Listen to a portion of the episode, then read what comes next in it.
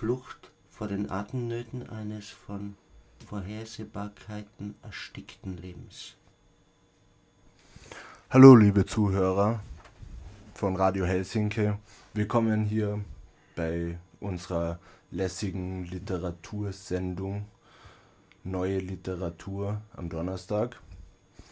Mein Name ist Lukas Christan, mein Co-Moderator Norbert Brettenthaler. Hallo Norbert.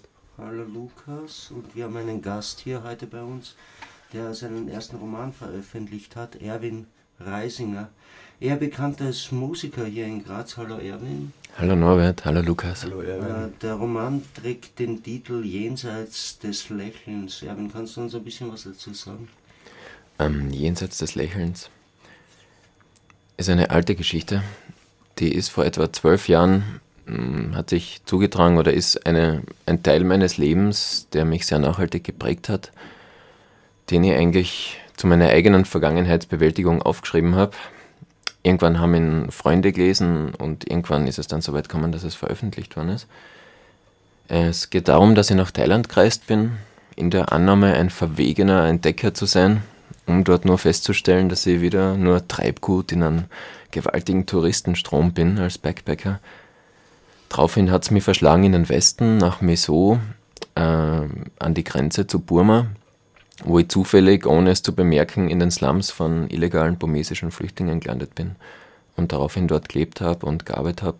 Und das war eine sehr prägende Zeit, eine sehr interessante Zeit, eine sehr schwere Zeit, andererseits wieder eine Zeit, in der ich sehr reich beschenkt worden bin dort. Heißt es, Meso ist so, ist so eine Slumstadt sozusagen.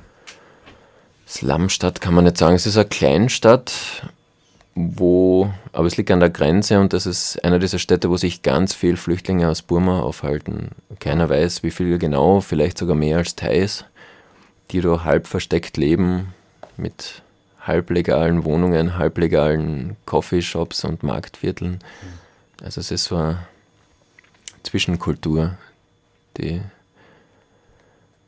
einerseits geduldet wird von den Obrigkeiten, andererseits ausgenutzt wird, weil es gibt ganz viele Fabriken dort, die eben diese illegalen Menschen unter Anführungszeichen versklaven praktisch und mit der Polizei zusammenarbeiten, die die Leute immer wieder abschiebt und misshandelt und ganz massiv dann auch wieder ähm, Bestechungsgelder Ja, einstreift. das hast du auch in deinem Buch geschrieben, dass da immer wieder die Polizei aufgetaucht ist. Ja, ja, das ist eine permanente Angst dort und eine permanente Bedrohung des Abgeschobenwerdens und Misshandeltwerdens.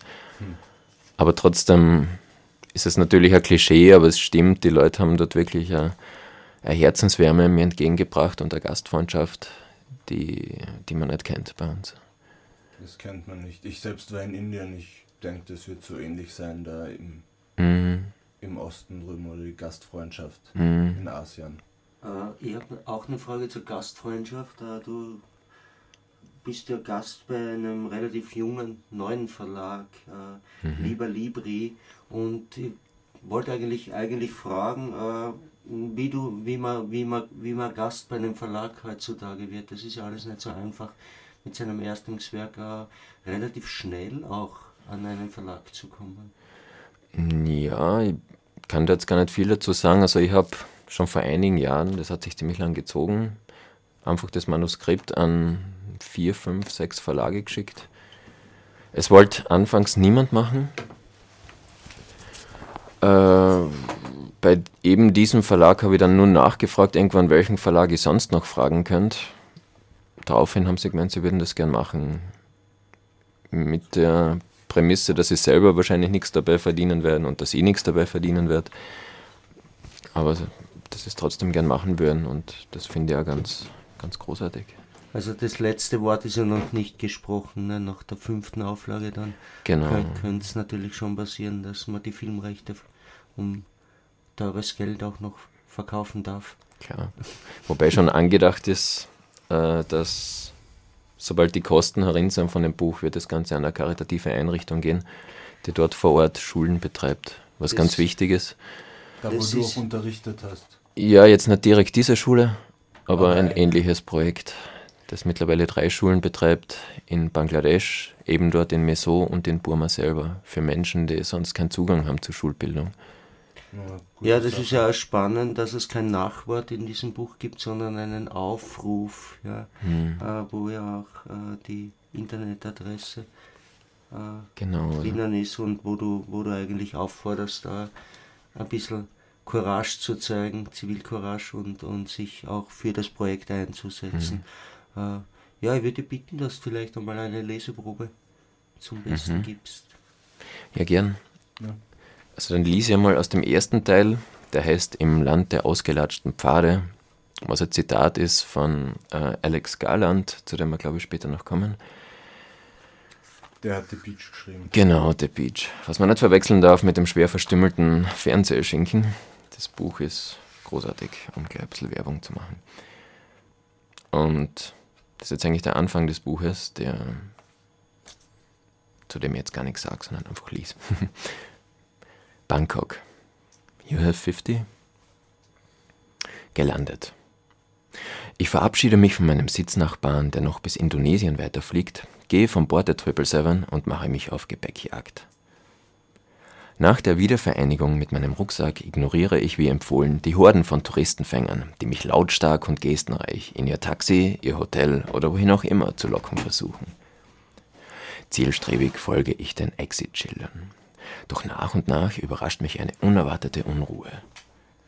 Nervöser Rundumblick. Nur die Sterilität des Flughafens, kulturelles Niemandsland.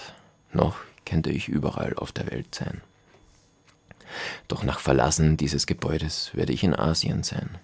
Zum ersten Mal auf einem fremden Kontinent.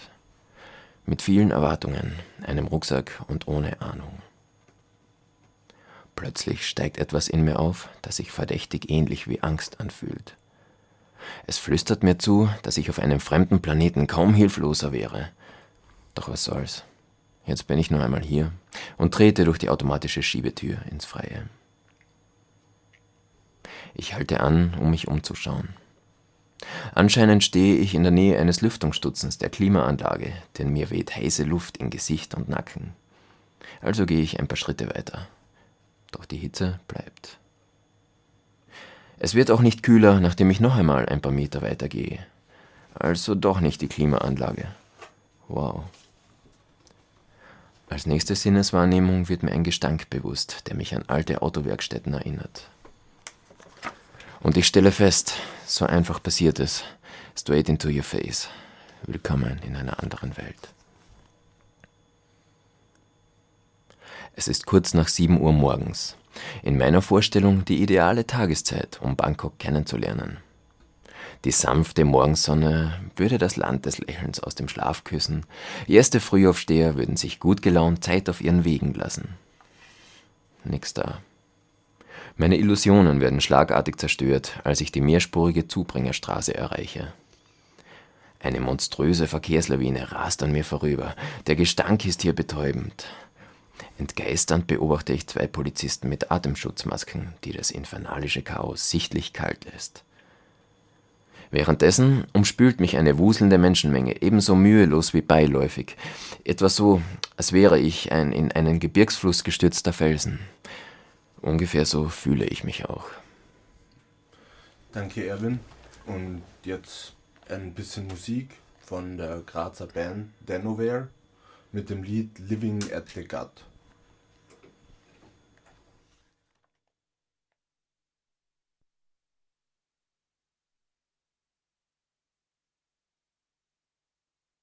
Musik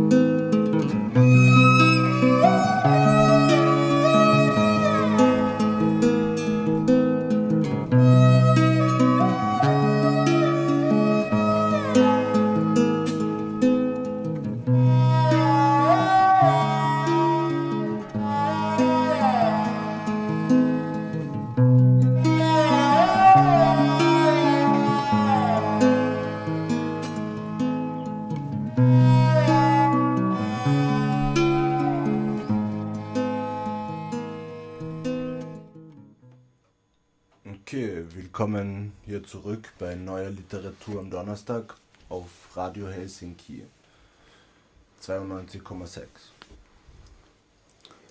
Reisen schafft diesen magischen Raum, der den Alltagsgrind nicht zulässt. Reisen ist Flucht. Aber ja, aber ja, aber ja. Flucht vor den Atemnöten eines von Vorhersehbarkeiten erstickten Lebens.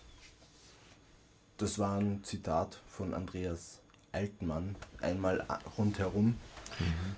das Erwin in seinem Buch Jenseits des Lächelns am Anfang auch zitiert hat. Wieso hast du das zitiert? Wieso drei Zitate? Ähm, wieso nicht? Das stimmt. Na, Andreas Altmann ist für mich einfach ein ganz großer Reiseautor und in diesem Zitat nimmt er da, glaube ich, was ganz Wichtiges raus und für mich war das damals auch diese Reise war der Ausbruch aus einer drohenden Karriere eigentlich in der Automobilbranche und so ein bisschen ein Schritt. Klingt langweilig, da ist besser genau, nach Thailand zu fahren. So ein Schritt. Das heißt, du warst Fließbandarbeiter bei Magna, oder? Na, na, weitaus, weitaus, weitaus gefährlicher. Ich war der, der diese Fließbänder geplant hat, eigentlich. Für den Buch G. Und ja, es war ein bisschen der Ausbruch aus dem redlichen Leben damals. Hm.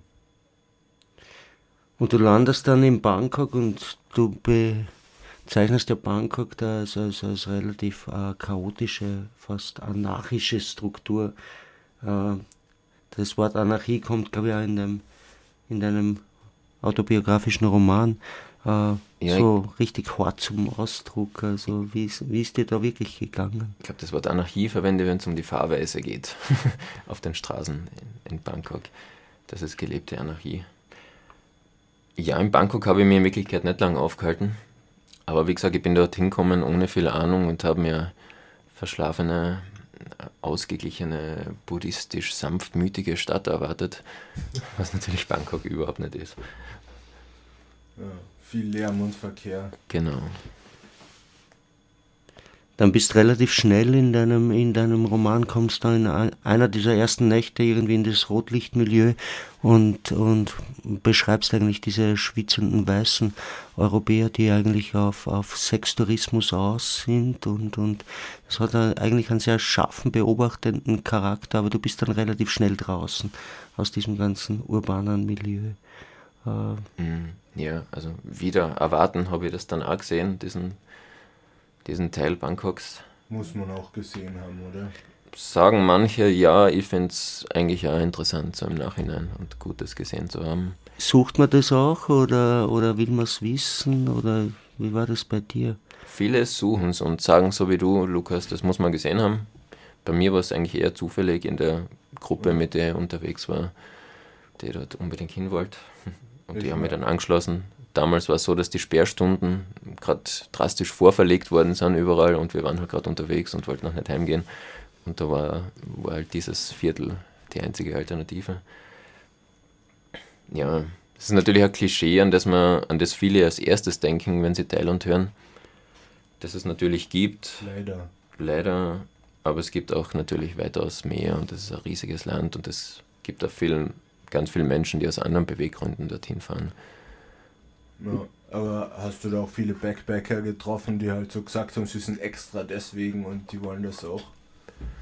Extra deswegen nicht, aber wie gesagt, es gibt viele, die sagen, sie schauen sich das an. Ja.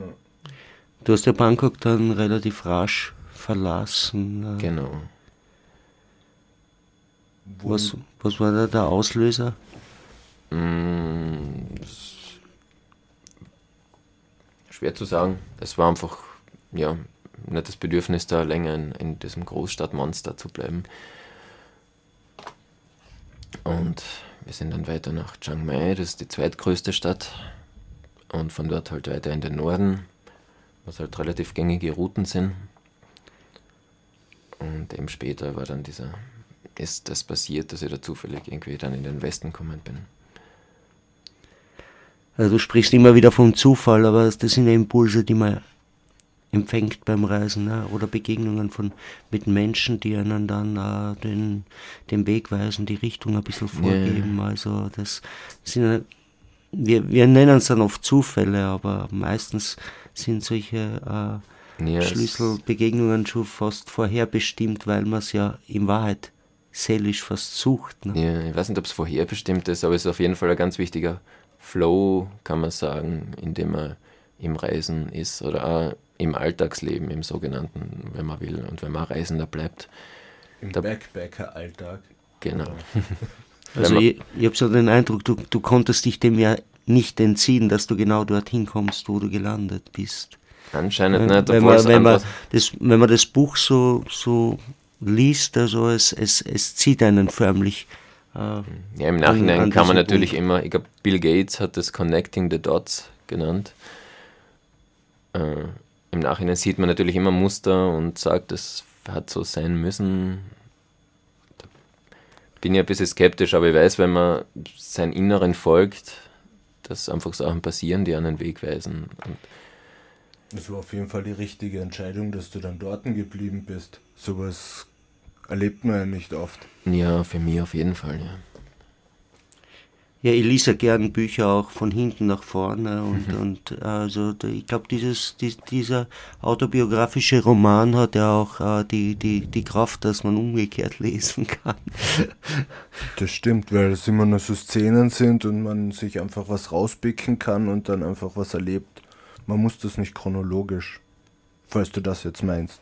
Ja, ich meine das auch. Ne? Ich sehe das auch ein bisschen filmisch. Äh, man, man, kann, man, kann, man, kann es, man kann es von beiden Seiten her äh, sehen. Also ich sehe diese Zugkraft, die dieser Roman hat, äh, dort anzukommen, auch, auch durchaus umgekehrt, äh, auch wieder zurückzureisen und zu sagen, okay, ich entdecke Bangkok vielleicht am Ende, nicht am Anfang. Aber es ist schon richtig, ne? Also von, von, der, von der Kraft her, die, die diese die diese Reise entfaltet, da äh, komme ich dann gerne äh, am Schluss deiner Geschichte an. Also vielleicht machen wir noch eine Leseprobe. Mhm. Ja, lies uns was vor, Erwin. Ja, gern. genau, also ich bin dann dort in dieser Grenzstadt an der Grenze zu Burma gelandet. Ohne zu wissen, habe ich mich in den Slums oder in den Baracken von Flüchtlingen einquartiert, weil ich einfach günstig, günst, günstig möglichst, heißt das so, übernachten wollte. Und, Ja. ja, und war dann, habe dann nach und nach herausgefunden, dass in dieser Stadt mh, sehr viel illegale Einwanderer aus Burma leben. Manche sagen mehr als Thais, wie viel genau weiß niemand. Die aus Burma flüchten, weil die Situation in Burma extrem schwierig war und noch immer extrem schwierig ist, weil dort ein Regime an der Macht ist, das wirklich in aller Härte gegen die eigenen Leute vorgeht. Genau, jetzt gibt es also Millionen Menschen, die in Thailand illegal sind, dort einerseits ausgenützt werden von Fabriksbetreibern und von der Polizei und andererseits halt auch in ständiger Angst vor Abschiebung und Misshandlung leben müssen. Und da hat sich eine ganz spezielle Exilkultur gebildet, eine halbgeheime. Aber diese Leute haben natürlich keinerlei Zugang zu Bildungssystemen oder zu Krankenhäusern und deswegen gibt es zum Beispiel dort in Meso ein Krankenhaus, das von Freiwilligen betrieben ist oder mittlerweile, mittlerweile mehrere Schulen, die von Freiwilligen betrieben werden, was ganz wichtig ist natürlich. Wie bist du da dazu gekommen, das zu unterrichten? Äh, Ich meine, du hast einen Job dort oder wolltest helfen, oder? Genau, und das hat dann eher zeitlang gedauert, bis ich überhaupt was gefunden habe, was gar nicht so leicht war, wenn man sich engagieren will und dann findet man nichts. Aber es gibt halt auch Strukturen dort, die nicht immer leicht sind zu durchschauen oder in die reinzukommen. Aber zufällig wieder mal habe ich dann Leute von einer Organisation kennengelernt, mit denen das sehr gut funktioniert hat. Und Englisch unterrichten war dann eigentlich das Einzige, was ich machen habe können, weil me- medizinisch bin ich unbrauchbar und Deutsch ist für die unbrauchbar. Deutsch ist, Deutsch ist für die Menschen unbrauchbar, genau. Aber Englisch ist einmal ein guter Schritt. Einerseits habe ich Kinder unterrichtet, für die es hoffentlich für den einen oder die andere ein bisschen ein Einstieg ist, die später weitermachen wollen in die Richtung. Andererseits geht es ja darum, den Menschen einfach zu zeigen, dass westliche Länder die, die Problematik nicht vergessen haben.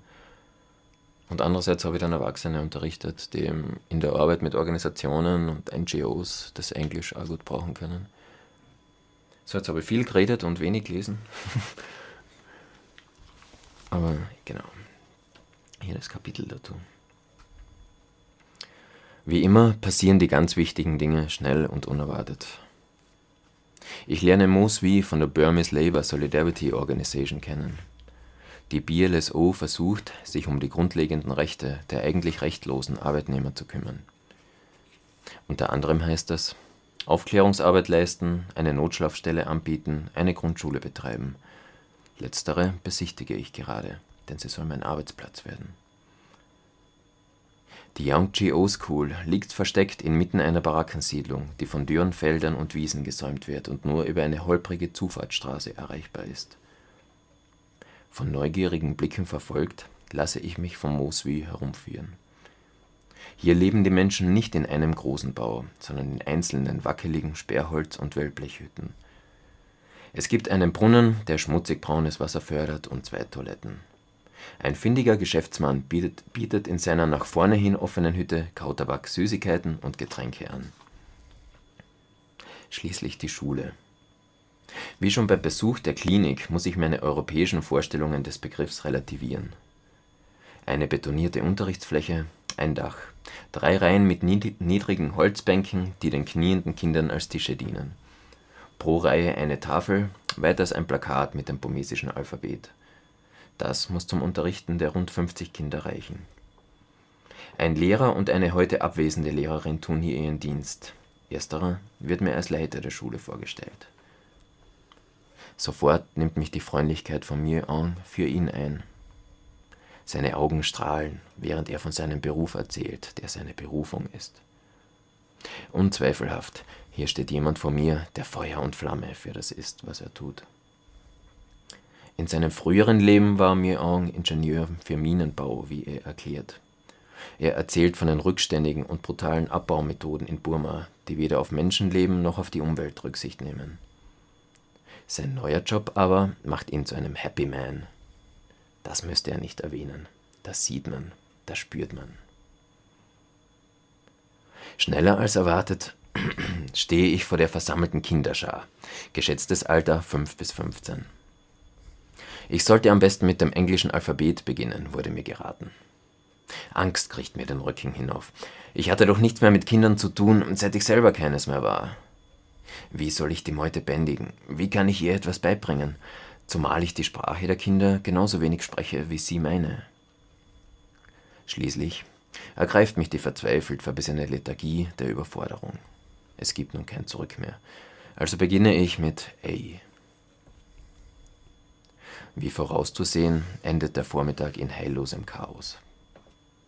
Als Direktor Muong den Unterricht für beendet erklärt, bin ich schweißgebadet und über den Schulschluss mindestens ebenso glücklich wie alle 50 Kinder zusammen. Beim anschließenden Essen auf dem Boden der Schule gibt es trotzdem aufmunternde Worte. Miang ist sehr froh, mich in seinem Team zu haben. Ab morgen ist auch die Lehrerin zurück und er wird die Kinderschar in drei Klassen teilen, verspricht er. Warum nicht gleich, frage ich mich, ahne aber schon, dass man mir, absichtlich oder nicht, eine höchst wirksame Schocktherapie verpasst hat. Nachdem wir in der ärmlichen Behausung einer jungen Familie mit elf Kindern zu Gast waren, streife ich eine Weile allein durch die Siedlung. Dabei holt mich mit einiger Verspätung das ein, was man wohl Kulturschock nennt. Lange unterdrückte Empfindungen kommen hoch. Auslöser ist die Überflutung mit plötzlich viel zu intensiven Wahrnehmungen. Die Allgegenwart von Armut, Schmutz und Elend. Die himmelschreiende Ungerechtigkeit, die Mutlosigkeit und die eigene Ohnmacht. Die Dämme meiner emotionalen Stabilität brechen beim Anblick der Frauen, die sich abmühen, einige Schalen von Schlamme, schwammigen, schlammigen, zweifelsohne giftigen Wasser aus dem Brunnen zu schöpfen. Und der Männer, die resigniert in ihren Baracken hocken, weil es für sie nichts mehr zu tun gibt. Und der Kinder, die keine Zukunft haben. Nur mit Mühe gelingt es mir, bittere Tränen zurückzuhalten. Eine halbe Stunde später geht die Sonne auf. Verblüfft beobachte ich, wie sich die Erwachsenen der Siedlung hinter den Baracken versammeln, um auf der Wiese Aufstellung zu beziehen und zu spielen. Zu spielen. Es ist ein einfaches Fangspiel, bei dem es zwei Mannschaften zu geben scheint. Ich kann mir dessen Regeln in der folgenden halben Stunde nicht zusammenreimen. Das ist aber auch gar nicht nötig. Auch so fesselt mich das Zusehen. Denn es berührt mich, und zwar ganz tief. Zwei Dutzend Männer und Frauen, die in ihren wehenden Lounges über die lichtüberflutete Wiese sprinten, lachend, sich neckend, bar jeder erwachsenen Ernsthaftigkeit. Mit sportlicher Betätigung, wie ich sie kenne, hat dieses Treiben wenig gemein. Es erinnert vielmehr an das unschuldige, versunkene Spiel von Kindern. Bald darauf begreife ich. Diese Leute spielen nicht, als wären sie Kinder. In diesem Moment sind sie Kinder. Meine Gedanken tragen mich weiter. Schließlich frage ich mich, welches Elend. Woher nehme ich das Recht, die Lebensumstände dieser Menschen zu bewerten? Ist es nicht anmaßend, aus meiner wohlgenährten, Vollkasko gepolsterten Umgebung herabzusteigen und hier nichts als Armut und Elend zu wittern? Einige Wochen später sollte ich Aung San Suu Kyis Freedom from Fear lesen Sie beschreibt darin die im burmesischen Denken verankerte Auffassung von Reichtum, der zufolge ein Mensch nur im Innern reich sein kann, unabhängig von seiner materiellen Situation. Doch schon jetzt, Wochen vor dieser Lektüre, wird mir klar, dass diese herumtollenden Menschen weitaus reicher sind als die meisten gut betuchten Zeitgenossen. Natürlich habe ich keine Ahnung, welches der Teams schließlich gewinnt. Wichtig ist es nicht am wenigsten wohl für die Spieler selbst. Denn alle haben gewonnen. An Lachen, an Mut, an Lebensfreude. Und dabei auch mich, den Zuseher, reichlich an ihrem Gewinn teilhaben lassen. Danke, Erwin. Jetzt ein weiteres Musikstück von Tortoise, His Second Story Island.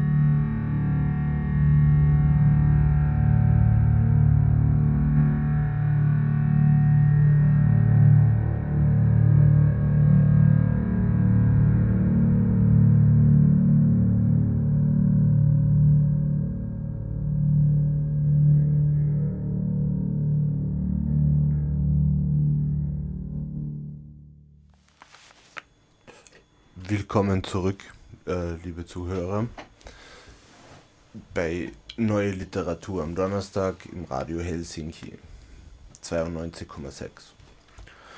Bei uns zu Gast im Studio ist Erwin Reisinger mit seinem Buch Jenseits des Lächelns, das er über seine Zeit in Thailand geschrieben hat. Mhm. Hm. Wie alt warst du, wo du dort warst? Äh, da war ich 21. Ja, eh das richtige Alter, um sowas zu machen. Ja, eigentlich. ganz typisches Alter, glaube ich, um so sich selbst kennenzulernen. Braucht man Asien. Nicht unbedingt. Nicht? Man kann es überall finden. Das Für mich war es Asien.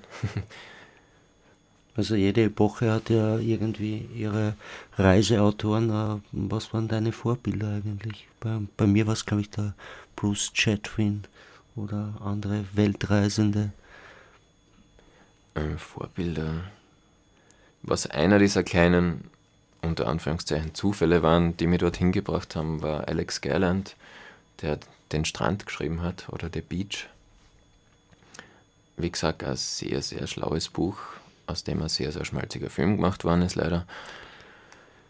Aber er nimmt in diesem Buch einerseits diese Backpacker-Bewegung, die er anscheinend sehr gut kennt, sehr, sehr subtil und sehr, sehr gekannt aufs Korn. Andererseits finde ich, ist es eine gute, gute Metapher für die Menschheit im Allgemeinen.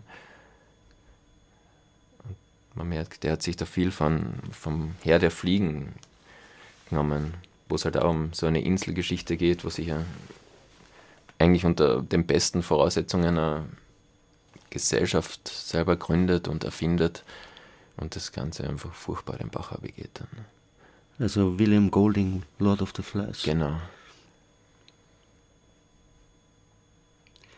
Ja, das haben wir in der, in der, in der Schule lesen müssen ne, und das hat uns auch sehr, sehr, sehr bewegt. Also dieses äh, ja, mörderische Inseldasein, also dieses, dieses Urarchaische, was was wir auch oft auf Reisen suchen. Ja, wir wollen so ganz genau wissen, wenn wir in ferne, ferne Länder reisen, äh, mhm.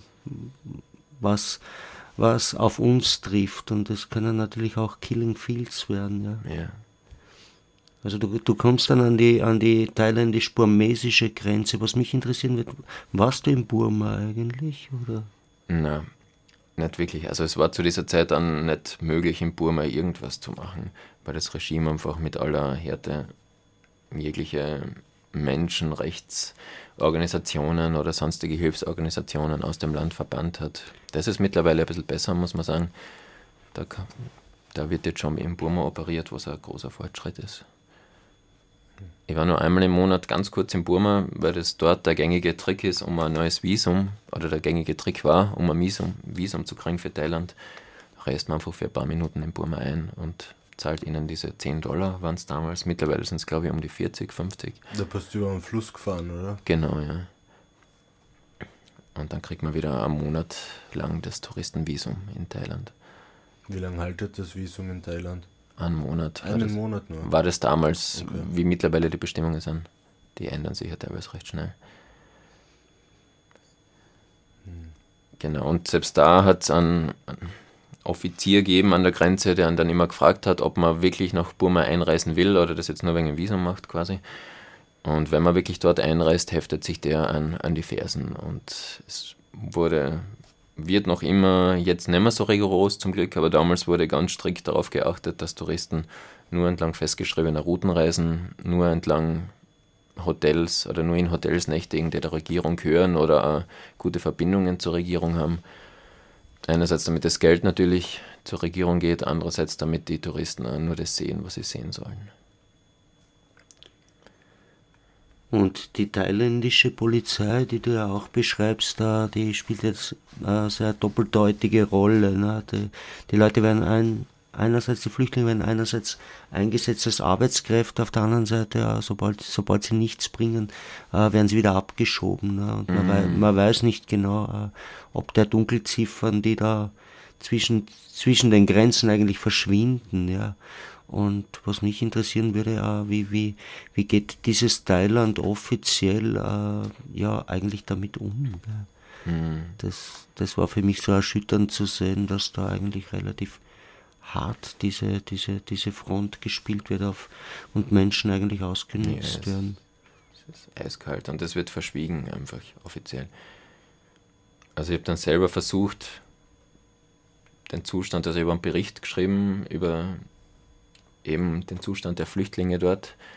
Also einen, einen eher journalistischen Bericht, wo ich wirklich nachgeforscht habe und Leute interviewt habe, der halt auch sehr schockierend war. Und man sieht da im Buch, ich habe äh, Massenabschiebungen beobachtet und dokumentiert, die dort eigentlich alltäglich sind. Habe diesen Bericht dann auch an Zeitungen geschickt in Thailand und an offizielle Stellen, um ihnen zu sagen, hey, ich werde es publizieren und es wäre schön, wenn ihr was dagegen unternehmt oder zumindest Stellung nimmt dazu und es ist nie was zurückgekommen. Also das Thema wird einfach totgeschwiegen. Das heißt, du kannst es einfach so publizieren ohne. Ja, das kann ich sowieso. Es steht nichts drin, was, ja. was nicht stimmen wird. Aber es hat leider, natürlich gibt es Aufmerksamkeit, aber von offiziellen Stellen hat es leider überhaupt keine Reaktion gegeben. Außer von der österreichischen Botschaft, die, die mir damals geantwortet hat, ja, sie weiß um die Situation und sie bedauert das natürlich, aber sie kann da auch nichts machen.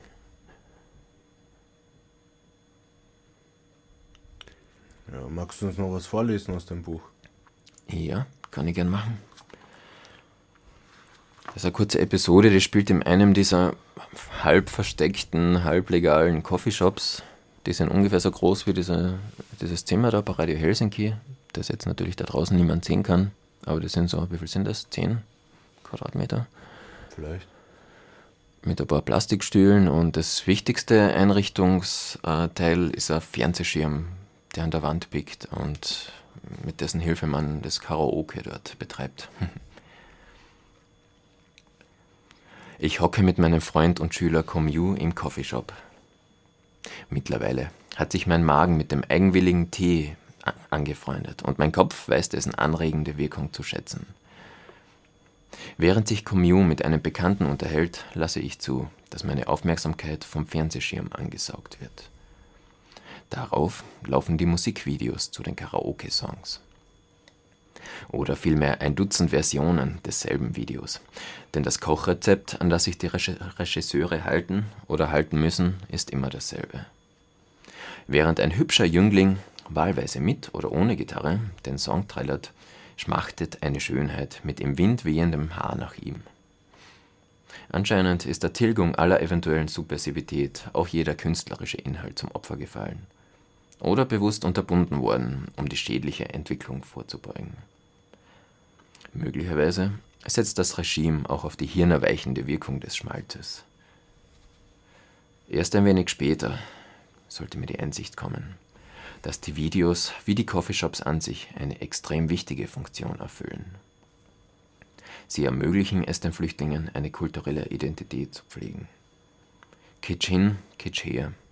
Ich erlebe hier Kultur, die ihren wichtigsten, heiligsten Zweck erfüllt.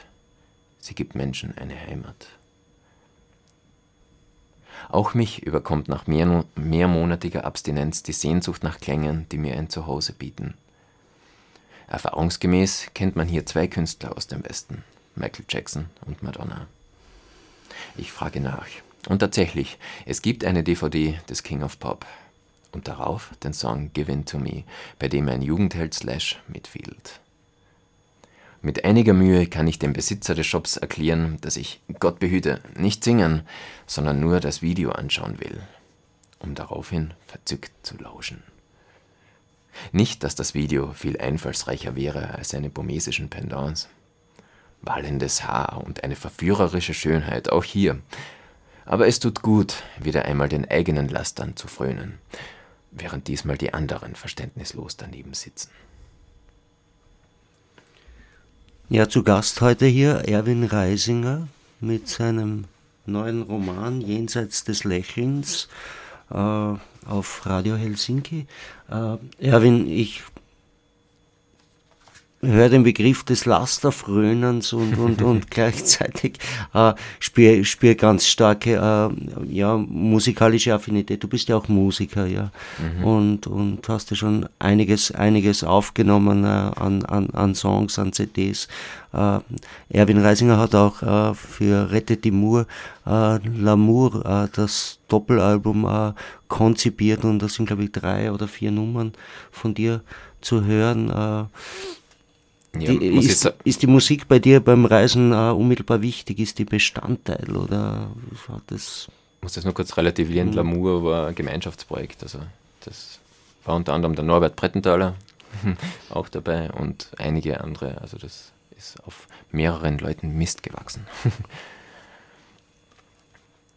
Aber wie wichtig ist für dich die Musik, also beim Reisen? Das, das Ja, die- Die ist natürlich schon wichtig. Das ist mittlerweile immer wichtig in meinem Leben. Dort, speziell auf dieser Reise, war es so, dass es dort wenig Zugang gegeben hat zu der Musik, mit der ich aufgewachsen bin, oder überhaupt zur Musik eigentlich dort in den Slums. Ist ja das kulturelle Leben jetzt nicht so belebt. Was hat es dort für Musik gegeben? Dort hat es im Endeffekt gar keine Musik gegeben. Also die Menschen dort kämpfen ums Überleben und Aber keine Radios oder irgendwas, was. na, Musik macht. nicht. Das ist traurig irgendwie. Ja, stimmt. Aber eben, es hat dann an diversen Punkten immer wieder Songs gegeben, die aufgetaucht sind. Oder Klänge gegeben, die aufgetaucht sind und, und die äh, mich dann auch wieder umso mehr berührt haben. Es hat zum Beispiel diesen einen Mitbewohner gegeben, wie im Buch steht,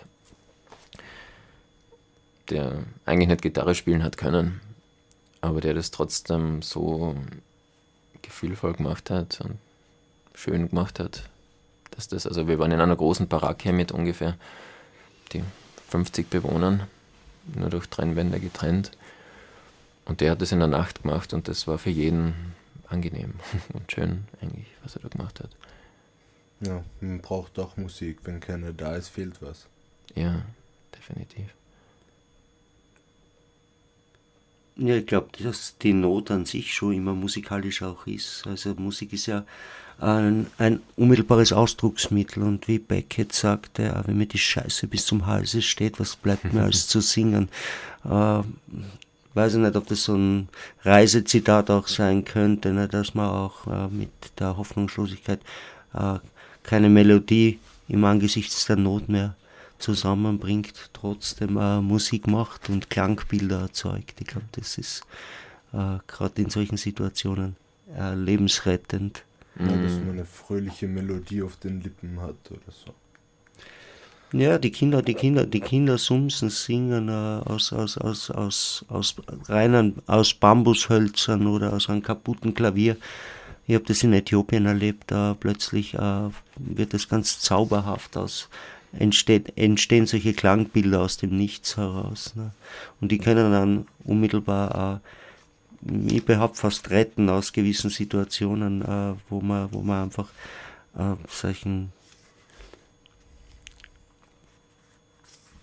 Nöten ganz, ganz ohnmächtig gegenübersteht, ja, wo man, das, be, das beschreibst du ja sehr schön, ja, dass man eigentlich, eigentlich sprachlos wird, ja, im Angesichts der Not, ja. Und diese Sprachlosigkeit ja erst Jahre später dann äh, aufgrund von Tagebuchaufzeichnungen äh, ihren Ausdruck findet, ne. Das, da braucht es ja auch oft eine unheimliche Kraft, das zwei, dreimal zu erleben, ja, und zu sagen, ich widme mich diesem Thema nochmal. Ja, es war bewusste Aufarbeitung für mich selber. ja. Stimmt schon. Aber oft schafft man das nicht im ersten Anlauf, dass man gleich sagt, okay, ich mache jetzt mit 21, 22 äh, gleich, ein, gleich ein kräftiges Buch und, und, und äh, Das Ja. weiß man aber in dem Alter auch nicht. Na, es war wirklich nur ein Reisetagebuch, das ich für mich geführt habe und erst im Nachhinein ist das Bedürfnis, oder erst mit einiger Inkubationszeit ist mir bewusst worden, wie sehr mir die Zeit verändert hat dort. Und damit ist wahrscheinlich auch das Bedürfnis entstanden, das fertig aufzuschreiben und dann auch zuerst einmal Bekannte und Freunde lesen zu lassen. Hast du schon immer gern geschrieben? Oder Ja, auf jeden Fall. Also geschrieben, bevor ich überhaupt Musik gemacht habe. Das ist eine ganz große, bisher unerfüllte Leidenschaft. Jetzt mit dem ersten Buch erfüllt? gibt es einen ersten Teil der Erfüllung, ja, zum Glück. Bin ja sehr dankbar dafür, dass ich das teilen darf auf diese Art.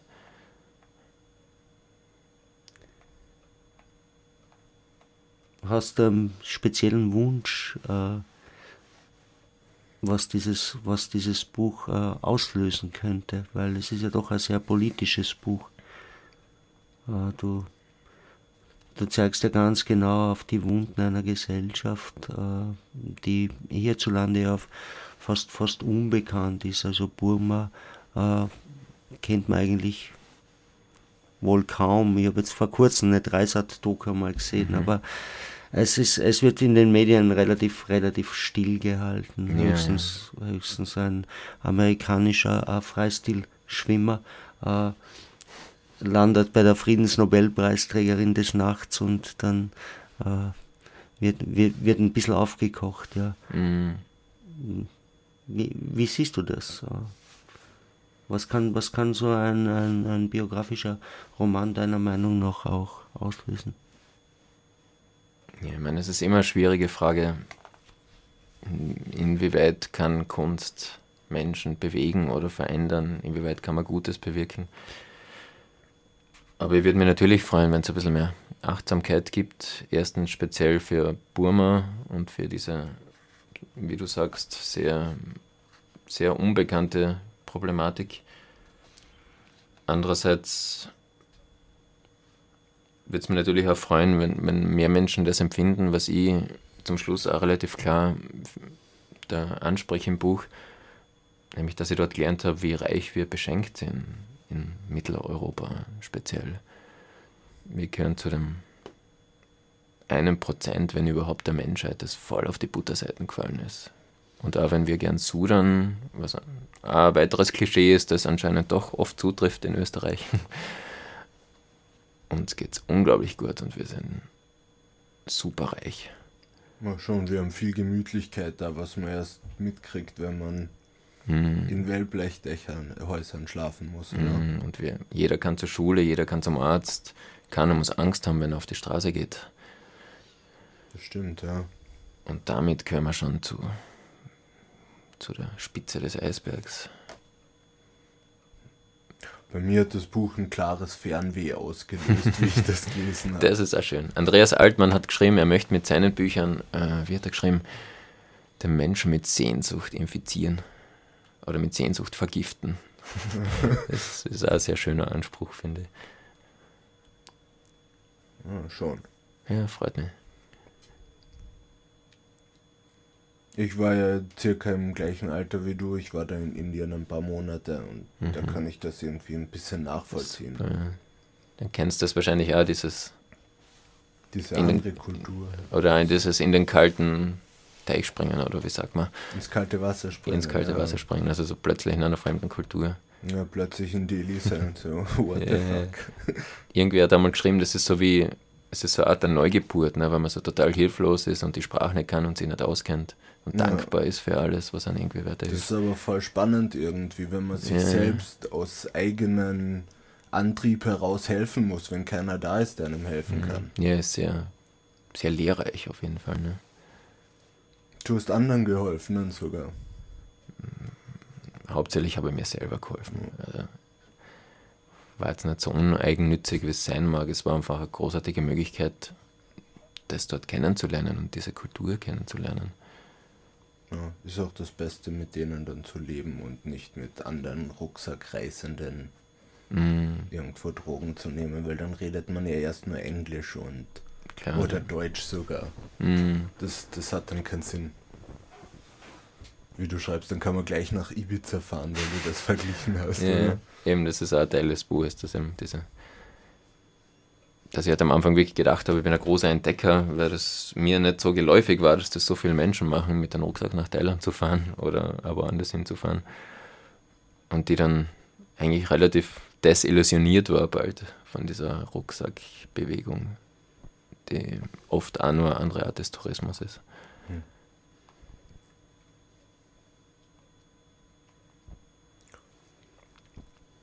Ja, dann würde ich sagen, hören wir noch ein bisschen Musik. Was meint ihr? Ja, gern. Gern, ja. Spielst du was vom Tenor? Ja, ich. Der auch immer wieder nach Asien reist, oder? Oder spiel mal YouTube, äh, U2 zum Abschluss. Wir haben ja, ist ein, ist ein schönes Zitat auf das Buch, weil du entdeckst ja, äh, im, glaube im letzten Kapitel, äh, eine irische Band, ne? Ja, ja das. Genau, U2 haben damals eben ihr Album aufgenommen, All That You Can't Leave Behind das gewidmet wurde eben dieser burmesischen Oppositionsführerin und Nobelpreisträgerin Aung San Suu Kyi. Und ein Song, was ganz konkret um sie geht, ist natürlich sofort verboten worden in Burma. Obwohl sie es nicht verstehen? Obwohl sie eh die meisten Leute nicht verstehen und sowieso meistens keinen Zugang haben zu CDs oder aber ich glaube, Bonovox hat ja damals eine ziemliche Kampagne ins Leben gerufen. Ja, ja. Und das war ihm ganz wichtiger als Zeichen, dass der Westen die Problematik nicht vergessen hat und dass es präsent ist. Und der Friedensnobelpreis, ich glaube, der Friedensnobelpreis. Ja. Ja, das der. ist ja auch, auch ein mächtiges Zeichen. Und jetzt langsam äh, löst sich das, glaube ich, ein bisschen politisch. Hoffentlich, auf, hoffentlich. Es ist, ich also, sage mal, skeptische, skeptischer Optimismus ist. Also ich glaube, seit einem Jahr ist das ein bisschen. Ja, Aung San Suu Kyi ist auch wieder frei, die war lange in, unter Hausarrest mhm. und hat, ich glaube, voriges Jahr oder vorvoriges Jahr eben diesen Friedensnobelpreis, der ihn schon, ich glaube, 1988 ungefähr verliehen worden ist, endlich übernehmen können, entgegennehmen können. Und hat da wieder mit Regierungsvertretern gesprochen und ja, viel davon ist Farce, man muss wirklich aufpassen, weil immer noch die gleichen Leute Fäden ziehen dort, jetzt unter dem Deckmantel einer gewählten Regierung. Aber viel davon ist, äh, es gibt da wirklich Eröffnung und eine Besserung. Und ja, das muss man im Auge behalten. Ja, wie ich sehe, die Zeit ist leider auch fast um. Sechs Minuten haben wir noch. Dann verabschieden wir uns gleich und Mhm. Ja, ich hätte, ich hätte, ich hätte vielleicht noch eine abschließende Frage. Ne? Ja. Weil der, der Erwin R., was man sprachlich ja überhaupt nicht hört, äh, aus, aus Kärnten kommt, äh, äh aus Wolfsberg. Ach, und schon. da gibt es ja Abisale. Und da gibt es ja, da gibt's ja so, einen, so einen alten Mythos in Wolfsberg, dass die Königin der, der Schan eine Nordburmesin äh, dort beheimatet sein soll. Jetzt gibt es da irgendwie äh, Verbindungen zwischen dir und, und dem Norden von, von Burma? Nein, überhaupt nicht. Ich kenne die Geschichte in groben Zügen, also ich habe es einmal gehört, aber ich habe da weder weiter recherchiert noch kenne jemanden. Aber wäre mal sehr interessant, da noch zu forschen. Ja. Ja, das ist ein Volk in Nordburma, die äh, von der Regierung auch verfolgt sind. Mhm. Und dieser, dieser Prinz äh, wurde dann ermordet und die Dame ist Kärntnerin, auch aus Wolfsberg, wie mhm. Erwin R. Und hallo, es ruft uns jemand an. Ich glaube, das ist das Zeichen, dass wir dann auf die Musik gehen. Also, ja.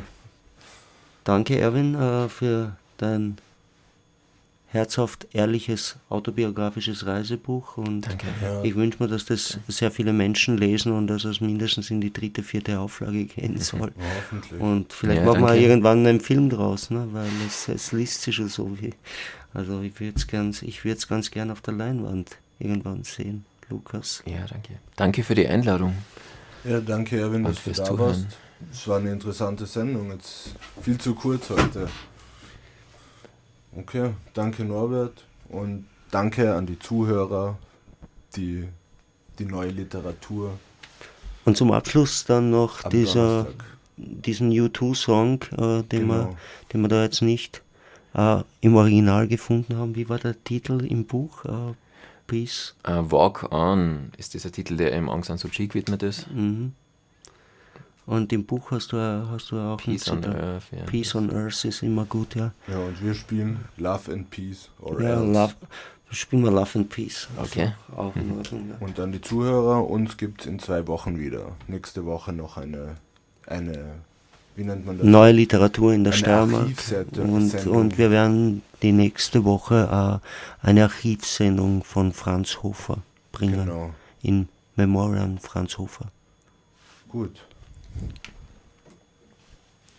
Gut, Erwin, ich danke dir. Danke. Und am 27.03.